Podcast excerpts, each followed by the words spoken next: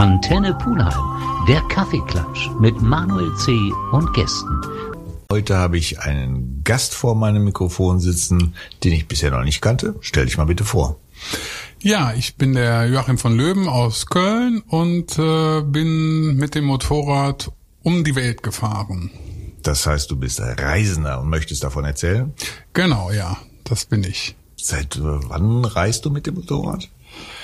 Mit dem Motorrad reise ich seit 2004. Vorher konnte ich auch kaum Motorrad fahren. Meine Eltern wollten das gar nicht, dass ich einen Motorradführerschein mache. Das war immer strengstens verboten. Ich habe den dann heimlich beim Studium in Bordeaux gemacht und bin dann aber auch erst mal ein paar Jahre gar nicht gefahren und bin dann so richtig erst mit über 30 sozusagen aufs Motorrad gestiegen und ohne große Vorerfahrung bin ich dann von Köln nach Kapstadt gefahren. Das klingt erstmal ganz schön wahnsinnig, muss ich sagen. Also der Traum, Motorrad zu fahren, war schon immer in dir oder kam das irgendwann?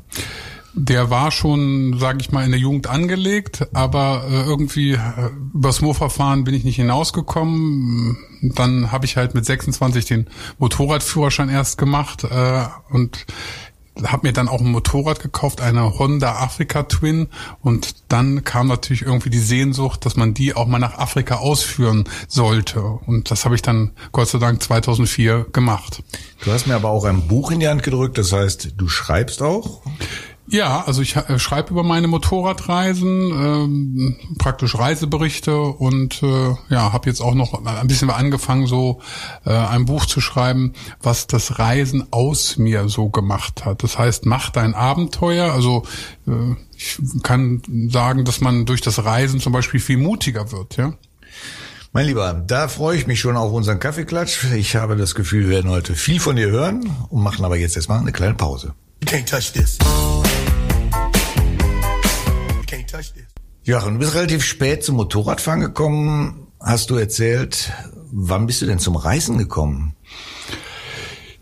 Ja, also so ich komme ja eigentlich vom Bauernhof. Ich bin aus Niedersachsen und äh, da ist man immer nur an die Nordsee gefahren und nach Österreich. Diese Reisen habe ich natürlich auch schon mit zehn und zwölf gemacht. Das würde ich aber jetzt so nicht so zählen. Also die mhm. richtig großen Reisen haben eigentlich erst begonnen nach meinem Abitur, ja. Äh, und äh, bin dann ja, mit dem Rucksack mal durch Südamerika äh, gereist. Ja, und äh, aber so, jetzt vorher war da halt nicht so viel. Also das, und das Motorradfahren war da auch noch nicht so auf dem Schirm. Ich hatte damals eine Freundin, die wollte das immer nicht und da musste ich halt immer ganz normal in so Pensionen absteigen. Kennen wir alle das Problem. Genau. aber du hast auch äh, einen Beruf gelernt und bist auch berufsmäßig tätig? Ja, also ich bin eigentlich, äh, also ich habe auch nie abgeschlossenes Jurastudium und äh, bin aber mittlerweile nicht mehr als Jurist tätig, sondern arbeite ganz normal als äh, Verkaufe Bildung. Ja, und gehe auch diesem Beruf nach wie vor nach und mache das dann praktisch in meiner Freizeit oder wenn es dann längere Reisen sind, nehme ich halt dann auch bewusst Auszeiten. Ja, wenn ich dieses Motorradbuch hier in der Hand halte, äh, wo Weltreise draufsteht, das wirst du ja nicht innerhalb von sechs Wochen abgerissen haben. Nee, das äh, geht so einfach nicht. Bei 112.000 Kilometern und 60 Ländern, das waren 25 Monate. Da habe ich dann auch tatsächlich meinen Job gekündigt und habe dann meinen ja, Kindheitstraum dann wahrgemacht, sozusagen einmal mit dem Motorrad um die Welt zu reisen. Wie, wie alt warst du da? Da war ich 37. Mit 37 so eine hm. Kurve kriegen. Viele sprechen dann von einer Midlife Crisis, die wahrscheinlich zu früh dann mit 37 ist. Aber das war es bei denen nicht. Also ich würde nicht sagen, dass es eine Midlife Crisis war. Ich war ja äh, drei Jahre vorher durch Afrika gefahren. Das war einfach, äh, man, wie, wie man sagt, man hat den, den, den Virus-Intus, ja, den Reisevirus und der herrschte dann noch in mir. Der Impuls zu der Weltreise kam dann aber durch jemanden, der mich angeschrieben hat. Ich hatte mal einem Journalisten, so wie dir, gesagt, mhm. was ist denn dein nächstes Projekt? Und da habe ich gesagt, eine Weltreise. Und das wurde dann in der Zeitung abgedruckt und dann schrieb mich jemand an, wann gehst du denn auf Weltreise? Da wusste ich aber selber noch gar nicht, mhm. dass ich äh, dann am 1. Mai irgendwann mal auf Weltreise gehen würde. Ja, und so kam das dann. Und das, der Impuls war auch gut. Und dann sind wir erstmal zu zweit losgefahren. Später haben wir uns dann leider getrennt. Äh, passte dann doch nicht ganz so. Zu zweit heißt, dass der, der dich angeschrieben hat, mitgefahren ist? Ja, Ah, genau, ja. aber auf einem eigenen Motorrad. Ja, ja, verstehe. Also äh, die Weltreise war eigentlich so in drei Teile geteilt. Die, äh, am Anfang sind wir mit zwei Motorrädern losgefahren, dann bin ich ein Stück allein gefahren und danach äh, ist meine jetzige Frau hinten äh, auf den Sozio-Sattel gestiegen und äh, ist acht Monate praktisch äh, mitgefahren. Das war dann sozusagen die vorgezogene Hochzeitsreise. Die hast du aber nicht auf der Tour kennengelernt. Doch, habe ich auf der Tour kennengelernt. Jetzt wird spannend. Ja, jetzt wird's spannend. Ähm, das war so, man kann sogar sagen, ein Blind Date in Goa, in Indien. Ähm, wir haben halt so, wie man es heutzutage macht, übers Internet, ähm, aber jetzt nicht in einem äh, Partnerportal, sondern vergleichbar Facebook, äh, haben wir halt Kontakt aufgenommen und ähm, habe ich gesagt, ja, lass uns doch mal treffen, ja. Aber ich, ich unterbreche jetzt nicht meine Reise und komme nach Südamerika. Und dann hat die tatsächlich, kommt aus Peru, ist dann in den Flieger gestiegen und äh, bis nach Indien gereist, was eine ja, kleine Weltreise für sie war, weil die musste halt viermal umsteigen, bis sie dann in Goa in Indien war. Also 27 Stunden Anreisedauer. Ja, und das hat dann äh, super gepasst und dann haben wir uns dann entschieden, danach äh, weiter zusammen auf einem Motorrad zu reisen. Ich muss mal gerade mitschreiben, da wird ein Drehbuch draus, das sehe ich jetzt schon. Tolle Geschichte. Ja, ja, es, es, es ist in der Tat eine, das ist super. Wel- Welche Frau macht das schon? Wir haben halt vorher nur telefoniert und so. Ja, von und, beiden äh, Seiten. Ja, ja, ja. Du triffst dann eine Frau in Indien, die sagt dann, weißt du was, ich habe gerade nichts vor, ich fahre jetzt mal bei dir mit. Und du bist bisher ja immer mehr oder weniger alleine gefahren. Ja, das ja. ist doch auch eine Umstellung, oder? Ja, klar. Also das ist schon äh, ja eine Her Herausforderung, auch gepäcktechnisch. Ne? Äh, Hat es denn bei euch direkt gefunkt oder Ja. äh, durch die Reise seid ihr zusammengewachsen? Das auch noch, aber es war auch gleich dieser äh, entsprechende äh, Moment. Also es hat gleich gut gefunkt und äh, man ist natürlich durch die Reise noch mal Ja, eng, enger zusammengekommen. Was ganz witzig war, also, also sie ist ja erstmal kurz nochmal nach äh, Peru ge geflogen und dann hat sie mir eine Liste äh, ge geschickt, was sie alles mitnehmen wollte. Da habe ich gesagt, nee, lass mal gut sein, streich da mal erstmal 80 Prozent raus. Ja, also man muss sich halt wirklich wahnsinnig äh, bescheiden, wenn man äh, Motorrad reist. Ich selber hatte auch nur zwei Paar Socken dabei.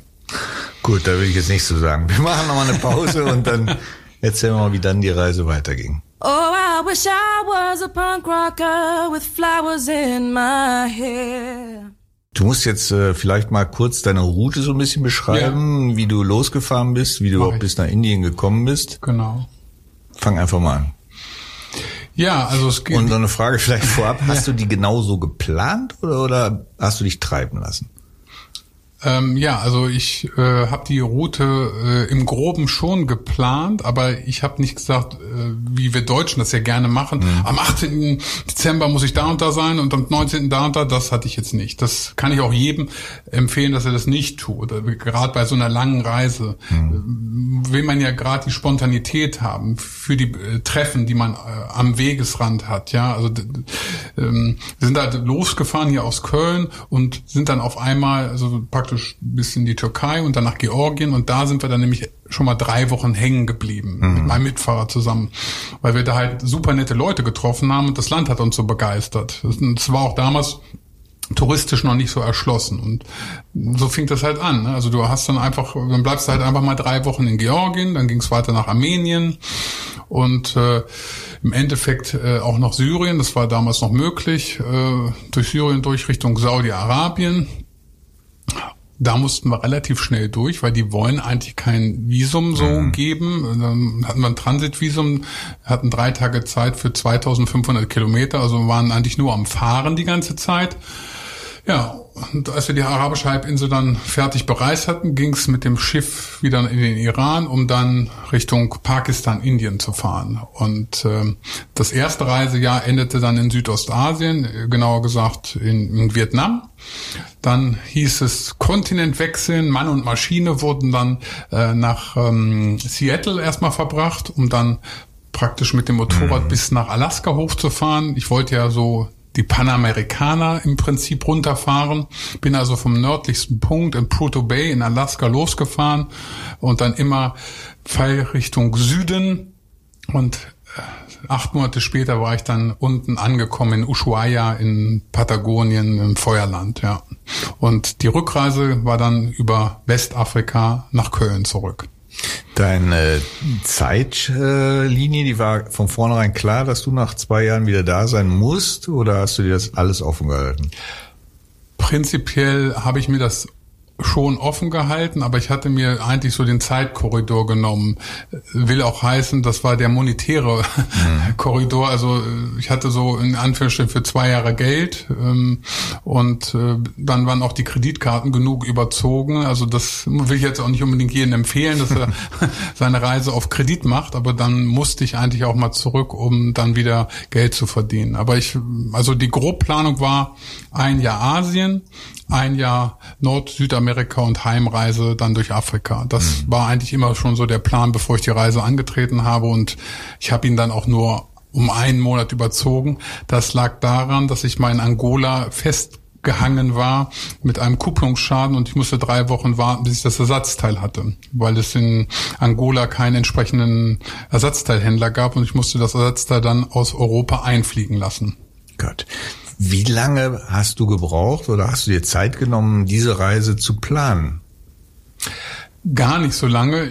Es war ja so, dass der äh, Kollege da auf mich zukam und sagte, wann gehst du auf die Reise? Mhm. Und wir haben im Januar angefangen zu planen und am 1. Mai sind wir hier aus Köln losgefahren. Also das waren gerade mal vier Monate. Das ist für so eine große Reise recht schnell und sportlich. Man musste ja auch noch Motorrad kaufen. Das, das ist doch noch gar nicht da, das Motorrad. Nö, nee.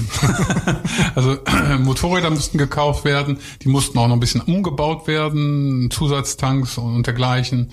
Dann natürlich auch das ganze Equipment musste gekauft werden. Also Impfungen, dann auch ein paar Visa haben wir uns vorab schon besorgt. Äh, war ja nicht so ganz einfach, zum Beispiel in Saudi-Arabien ein Visum zu bekommen. Und äh, das brauchte man dann schon die Zeit. Also wir waren sehr, sehr gut beschäftigt in den vier Monaten. Ja, wenn du das so erzählst, dann klingt das so easy, mal eben durch jedes Land durchzureisen und kommen, wann man will, fahren, wo man will, fahren, wo man will. Das ist ja äh, realitätsfremd. Ne? Das ist ja schon ein bisschen anders. Ja, also genau, es ist jetzt keine ADAC-Mentalität. Also genau. es, äh, es, ist ja das Schöne am Reisen in Europa, da, da kann man das besser planen, aber das geht natürlich, wenn du durch so ein Land wie Pakistan fährst. Das geht dann nicht. Da äh, sagen die, du kommst hier gar nicht weiter, wir müssen erstmal einen Konvoi zusammenstellen. Wir sind ja praktisch durch halb Pakistan im Konvoi gefahren. Da muss halt erstmal Polizei gesucht werden, die dich dann eskortiert. Also mhm. da gibt es halt ständig irgendwelche interessanten Herausforderungen. Auf die gehen wir vielleicht nach der Pause nochmal kurz ein, weil ich mir das wirklich teilweise sehr schwierig und sehr kompliziert vorstelle, in dem einen oder anderen Land da überhaupt ja aufgenommen zu werden im weitesten Sinne. Aber das nach einer kurzen Pause.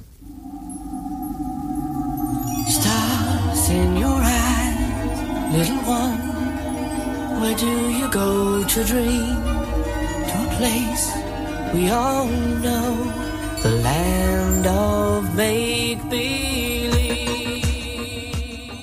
Ja, die Problematiken, die sich im einen oder anderen Land ergeben können, das fängt ja vielleicht schon mit der Einreise an. Du hast das Impfen angesprochen. Ihr müsst ja auf diverse Dinge vorbereitet sein, um überhaupt in das Land hineingelassen zu werden. Genau, also die erste große Problematik an der Grenze äh, war in Georgien. Mhm. Die konnten mit dem Carnet de Passage, das ist so ein Dokument, was man braucht, wenn man durch die Länder reist, so nichts anfangen, wollten uns dann ganz dringend irgendwas eigenes aufschwatzen und da hat es schon mal sechs Stunden gedauert, ne? um da reinzukommen. Vergleichbares hatten wir ja dann bei der Einreise in den Iran. Da muss man allerdings fairerweise sagen, da ist die Fähre angekommen und das war ein Feiertag im Iran. Mhm. Also die wollten uns dann die Motorräder nicht rausgeben. Die standen da im Zoll, da musste dann halt erstmal jemand geholt werden. Das muss man wiederum sagen, das ist natürlich dann wieder toll, dass dann jemand kommt am Feiertag, um nur um unsere äh, Motorräder einzuklarieren. Ja, das, das würde man, glaube ich, jetzt vielleicht in Deutschland nicht unbedingt gegen am, am oder gegen so? Nee, also musste man, das ist äh, eigentlich so ein bisschen meine Prämisse, keine mhm. äh, Bestechungsgelder zu bezahlen. Notfalls wartet man halt ein bisschen länger, aber äh, die wissen ja auch, dass man dann irgendwie da weiter will und so. Also das musste ich Gott sei Dank auf der Reise äh, nicht machen, also irgendwelche Bestechungsgelder zahlen. Das klingt ja relativ easy, so zu reisen, aber ich fahre auch hin und wieder mal Motorrad und weiß, dass lange Strecken auch sehr anstrengend sein können. Seid ihr auch mal öfter an euer Limit gekommen, wenn ihr denn so eine lange Tour hinter euch hattet und seid dann vor solche Problematiken gestellt worden? Wird man da ungehalten oder ist Ja. man die ganze Zeit durchrelaxt? Nee, das, also, das kommt so ein bisschen auf die Fahrleistung pro Tag an. Wenn du nur 100 Kilometer am Tag fährst, bist du Ja, sicherlich relaxed, Mhm. aber äh, mein Rekord war mal 1200 Kilometer äh, durch die Nacht in, im Oman äh, mit Tempo 80, weil du kannst nicht so schnell fahren, weil du musst jederzeit aufpassen, dass dir nicht irgendwie ein Kamel vors Motorrad läuft, weil das wäre dann Ende der Reise. Da bist du natürlich nicht so relaxed, wenn du 1200 Kilometer im langsamen Tempo fährst. Äh, oder du hast, äh, das war zum Beispiel in Saudi-Arabien so, da war es so heiß einfach, ja. Und wir mussten dann fahren, weil die Polizei auch fahren wollte. Das äh, würde man eigentlich so nicht machen bei äh, 45 Grad plus aufs Motorrad steigen. Und das äh, zehrt natürlich auch an deinen Nerven und an deiner Psyche und so. Also das, äh, äh, das ist, das ist der Unterschied zwischen Reisen und Urlaub machen. Habt ihr auch immer volle Montur getragen, wie sich das für ein Motorradfahrer gehört? Also das schon. Lederkombi durchgehen und dann bei Ja, 40 gu- also. Gott sei Dank kein Lederkombi, weil das würdest du bei 45 Grad erst recht nicht mehr aushalten. Also es, wir haben so Cordura und mittlerweile haben die ja auch fast an jedem Ärmel drei Reißverschlüsse und dann kann man das halt sehr durchlüften und hat natürlich auch den Hauptreißverschluss äh, aufgemacht. Also, aber ähm, wir, mussten das ja auch tragen, weil wir hätten sie gar nicht irgendwo hinpacken können, weil wir den ganzen Stauraum mit anderen Sachen voll hatten.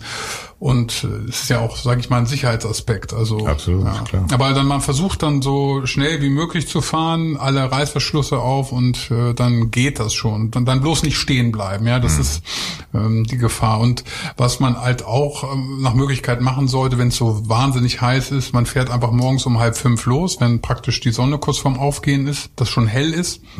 Und dann fährt man so bis 10, 11 Uhr. Dann macht man erstmal eine sehr ausgiebige Siesta bis 16 Uhr oder 17 Uhr und fährt dann nochmal zwei Stunden. Also dann hast du auch deine sechs Fahrstunden am Tag zusammen und dann hast du schon ein paar Kilometer geschafft. Aber damit du diese super heiße Fahrzeit einfach ähm, nicht hast, ja, das ist, weil das mörderisch ist, weil du trinkst und, und äh, hältst das dann kaum vor Hitze aus, ja. Ja, also, jetzt seid ihr ja auch nicht nur in Hitze gefahren, ne? deiner Route nach habt ihr auch Kälte kennengelernt. Ja, also ich hatte auch Schneefall. Das, äh, ja, das eventuell hält man dann irgendwo an und wartet ab, bis der Schnee weg ist. Also es war jetzt nicht so, dass er tagelang geschneit hat, aber es kann schon mal passieren, dass dann auch Schnee kommt, ja. Und da ist es schon vorteilhaft, wenn man eine Griffheizung hat, ne, wenn es anfängt zu schneien. Du hattest ja gesagt, dass du die, den Anfang der Reise mit einem zweiten begonnen hattest. War das dann irgendwie ein komischer Moment, als ihr euch wieder getrennt habt? Äh, Einerseits ja, aber andererseits äh, passte es ja dann auch so nicht. Wir kannten uns vorher auch nicht. Also es, wir waren sozusagen eine Reisegemeinschaft und ähm, ja, es ist ja auch jetzt sch schwierig, wenn man äh, praktisch die ganze Zeit aufeinander hockt. Äh, dann merkt man ja, ob es passt oder nicht. Und Ja, das klar. ist natürlich bei so einer Reise äh, ganz besondere Situation. Situation. Also von daher, ähm, ja, aber ich denke mal, es war dann für beide besser, dass man dann getrennte Wege gegangen ist. Wie es dann weiterging, erfahren wir dann nach einer kleinen Pause.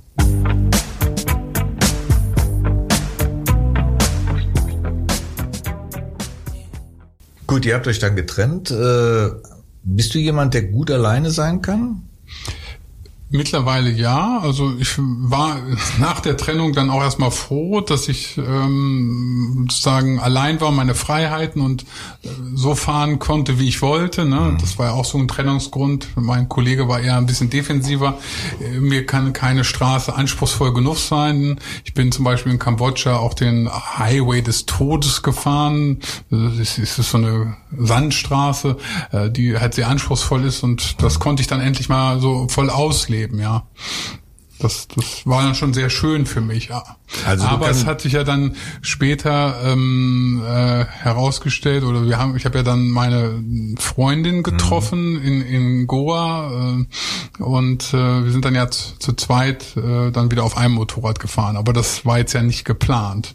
Das war nicht geplant. Trotzdem stelle ich mir natürlich die Frage, man muss ja schon sich sehr gut leiden können, sehr gut mit sich auskommen, um so ein Projekt zu starten, weil äh, du bist durch viele, viele Länder gefahren, viele, viele Sprachen. Es ist ja nicht selbstverständlich, dass man jemanden trifft, der einen erstens willkommen heißt und zweitens, mit dem man auch vernünftig kommunizieren kann. Ja, also das äh, lernst du so ein bisschen, weil sonst äh, droht in der Tat die Gefahr der Vereinsamung. Ähm, ist ja auch heute durch, durch Internet und dergleichen mm, oder Couchsurfen zum Beispiel mhm. machbar, dass du einfach Leute anschreibst und dahin fährst und äh, dann mit denen redest. Aber also man trifft eigentlich fast weltweit äh, immer irgendwie auf Menschen, mit denen man sich äh, verständigen kann, mal gut, mal besser. Also das äh, ist jetzt nicht so, dass du jetzt wochenlang als Eremit durch die Gegend stapft. Das ist mhm. eigentlich eher die Ausnahme. Ja, ich habe selber sowas erfahren. Ich hatte da ein Problem mit meinem mit meiner Ladung, die ist verrutscht und da ist halt die halbe Ladung aufgebrannt und ich habe auch noch in das flüssige Plastik gegriffen oh. und äh, bin dann zu einem KTM-Händler nach Fairbanks gefahren, ja. Äh, und der meinte so, du kannst hier so lange bleiben, wie du willst. Und wir sind jetzt noch befreundet. Also du triffst einfach dann Leute äh, und äh, bleibst dann zwölf Tage da, obwohl in Fairbanks nicht viel zu sehen ist. Es hat gar keine touristische Attraktion, aber du hast halt äh, coole Menschen, die du triffst. Und das ist mir halt ständig auf der Reise passiert. Und von daher besteht eigentlich die Gefahr der Vereinsamung nicht. Hm. Gibt es irgendwelche Länder, wo dich die Menschen besonders beeindruckt haben? Ich sage mal, Iran ist das Land, wo ich nochmal hinfahren würde, weil die Menschen so freundlich sind. Also die sind sehr, sehr freundlich. Äh, wir hatten damals keine Bezugsscheine äh, für den Sprit. Also sie mussten auf Bezugsschein tanken. Dann sind wir da immer an die Tankstelle gegangen und haben gebettelt nach hm. Benzin. Dann haben sie auf ihren Bezugsschein uns tanken lassen und auch noch bezahlt, ja. Das äh, und dann das meistens. Das war kein Einzelfall. Das war im ganzen Iran so, ja. So. Die haben, das war für die eine Ehre und gut, der Sprit ist jetzt nicht so teuer da, aber äh, tr trotzdem würde das glaube ich in Deutschland nicht unbedingt jemand machen, dir einfach mal 10 äh, Euro oder 20 Euro da so zu schenken. Und die haben uns ja auch meistens noch eingeladen, lass uns äh, Tee trinken, mhm. du kannst bei uns essen, trinken, schlafen, alles. Äh, ich wäre wahrscheinlich heute noch in dem Land, weil die waren einfach so gastfreundlich. Also das mhm. war äh, überwältigend, die Gastfreundschaft im Iran.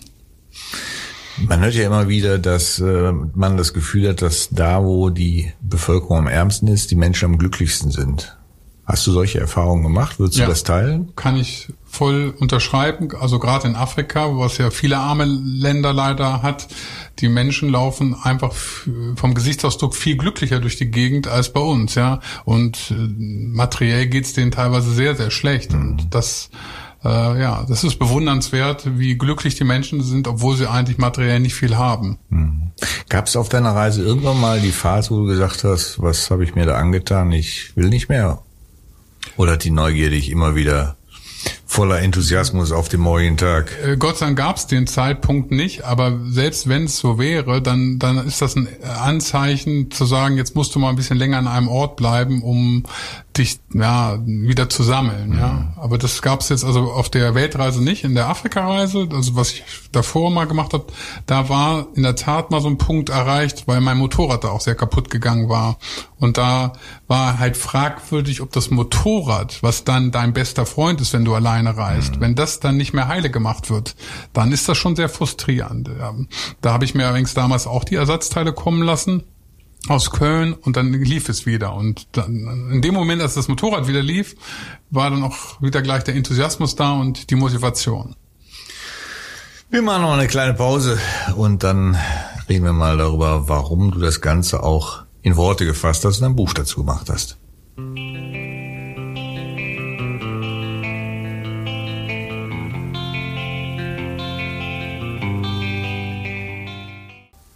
Joachim, der Moritz schimpft, weil wir sind schon beim letzten Take. Wir müssen uns jetzt ein bisschen konzentrieren. Es ist wirklich äh, sehr schön, sich mit dir über diese Themen zu unterhalten, weil du einen auch sehr schön mitnimmst. Du hast jetzt äh, am Anfang mir ein Buch hingelegt, wo diese Reise auch speziell beschrieben wird. Ich habe dann geblättert und gesagt, da kommen jetzt bestimmt tausende von Bildern. Ist aber gar nicht. Das heißt, du schreibst mehr das, was du erlebt hast und vermittelst das in Worten. Richtig? Ja, also genau, also ich mache auch Bilder, klar, mache auch Live-Shows, also man kann mich auch äh, in, im Winterhalbjahr dann, jetzt ist keine Saison, aber da kann man mich auch dann mit Bildern sehen, aber ähm, ist ja auch für den Leser dann fast ein bisschen interessanter. Mhm wenn, wenn man den Text äh, ja hat und auch dann eine gewisse eigene Fantasie ja, entwickeln kann. Aber es sind ja auch ein paar Bilder drin, aber ich wollte jetzt nicht jeden Schritt sozusagen bebildern, also ich, damit die Fantasie weiter freien Lauf hat. War dir das von vornherein klar, dass du da ein Buch zu machen möchtest? Ja, weil ich ja auf der Afrika-Reise auch ein Buch gemacht habe und deswegen war mir klar, das würde ich dann wieder machen, weil es macht mir auch Spaß und äh, ja, das schreibe ich ja gerne nieder. Man erlebt dann ja auch die Reise nochmal ja. äh, noch neu, wenn man das dann sozusagen niederschreibt. Das heißt, du äh, hast das Schreiben schon vorher für dich entdeckt? Ja, also ich bin aber eigentlich Autodidakt, also ich bin jetzt kein gelernter äh, mhm. Journalist, äh, wie viele. Aber ja, ich Learning by Doing und äh, je mehr man es macht und je mehr man Spaß dran hat, desto besser wird man. Wie viele hast du denn schon rausgebracht von den Büchern? Ja, also ich habe jetzt insgesamt sechs Bücher geschrieben über Ui. Reisen. Mhm. Ja, und äh, mal gucken, wann das siebte kommt. Und es macht dir auf jeden Fall auch Spaß, das niederzuschreiben, ja, weil du dann das Ganze auch nochmal erlebst für dich. Genau, also wenn man das dann niederschreibt, dann ist man ja auch in Gedanken wieder da, äh, wo, wo man gerade äh, das aufschreibt und das ist natürlich das Tollste, dann nochmal so eine Reise an einem grauen Novembertag mhm. äh, dann zu, äh, zu erleben, wenn man das ja, dann ja. hier im, im, deutschen Winter niederschreibt und man schreibt gerade was über die Sonne in, in Saudi-Arabien, ja. ja. Du bist also der, der mir eigentlich sympathischer ist, nämlich den Weg äh, Oldschool macht, mit äh, Vorträgen vielleicht und entsprechenden Büchern. Du bist nicht der, der im Internet das immer wieder postet, auf Instagram und ähnlichen Kanälen. Ist das richtig oder machst du das auch? Ich mache das auch ein bisschen, aber mhm. ich würde mich jetzt äh, keinesfalls als Influencer oder Blogger oder so bezeichnen. Äh, man kommt da so nicht total drum herum, aber ein richtiger Instagrammer schießt ja jeden Tag drei Bilder in seinen Account. Ja. Das, das mache ich nicht. Nee, ja. das ist also mein Instagram und Facebook ist sehr rudimentär, wo ich sporadisch mal mhm. ein Bild reinstelle, aber jetzt nicht so wenn man damit irgendwie was erreichen will, muss man da schon kontinuierlich am Ball sein. Mhm. Das will ich aber auch gar nicht. Ich will ja meine Freiheit haben, ja. Ich verstehe das auch ehrlich gesagt so, dass du das im Prinzip für dich machst, im weitesten Sinne auch dieses Schreiben und dich eigentlich darüber erfreust, dass andere daran teilhaben. Aber für dich ist nicht wichtig, dass andere daran teilhaben, sondern dass du das für dich einfach nochmal machst. Ja, ja, also ich richte meine Reisen immer komplett für mich aus, mhm. nicht für mein Publikum. Es gibt ja Reisen, die das komplett so machen, die auch eine Art vorab schon ein Reisetagebuch schreiben. Aber ich mache meine Reisen für mich, schreibe es nieder und wenn es einem gefällt, dann freut es mich, wenn die Leute das lesen und äh, ja, alles gut, ja. Mhm. Wenn jetzt jemand mehr über dich erfahren möchte, gibt aber schon eine Internetseite? Das gibt's schon, ja. Wie lautet die? Also die heißt Joachim-von Löben.de, also wie mein Name. Mhm. Und da kann man über die Bücher noch ein bisschen gucken, also über das Weltreisebuch oder auch die anderen und auch was für Vorträge ich mache. Genau, da kriegt man, glaube ich, einen ganz guten Eindruck, was mhm. ich so für ein Mensch bin. Sehr schön. Ich würde jetzt vielleicht zum Abschluss noch einmal die Frage gerne beantwortet haben, wie schwer fällt einem der Ruck mit Mitte 30 zu sagen, ich lasse jetzt alles hinter mir und möchte jetzt einfach mal meinen Traum verwirklichen? Das war sehr schwer, weil ich im Prinzip am Anfang gar keine Befürworter hatte. Meine ganze Familie war gegen mich. Es wurden Wetten auf den Tod abgeschlossen, ja.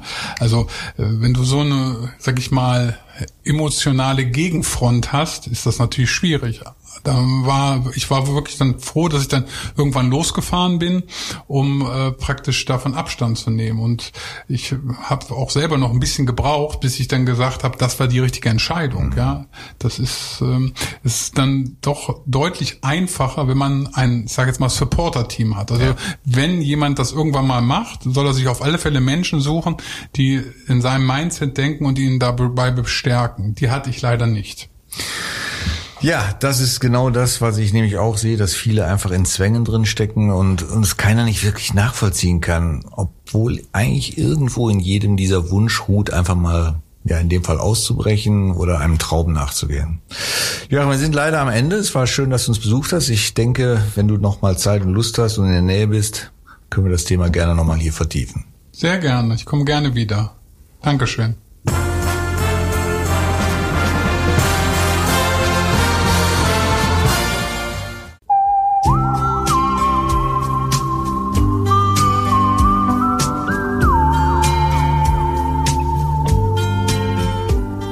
Antenne Pulheim, der Kaffeeklatsch mit Manuel C. und Gästen.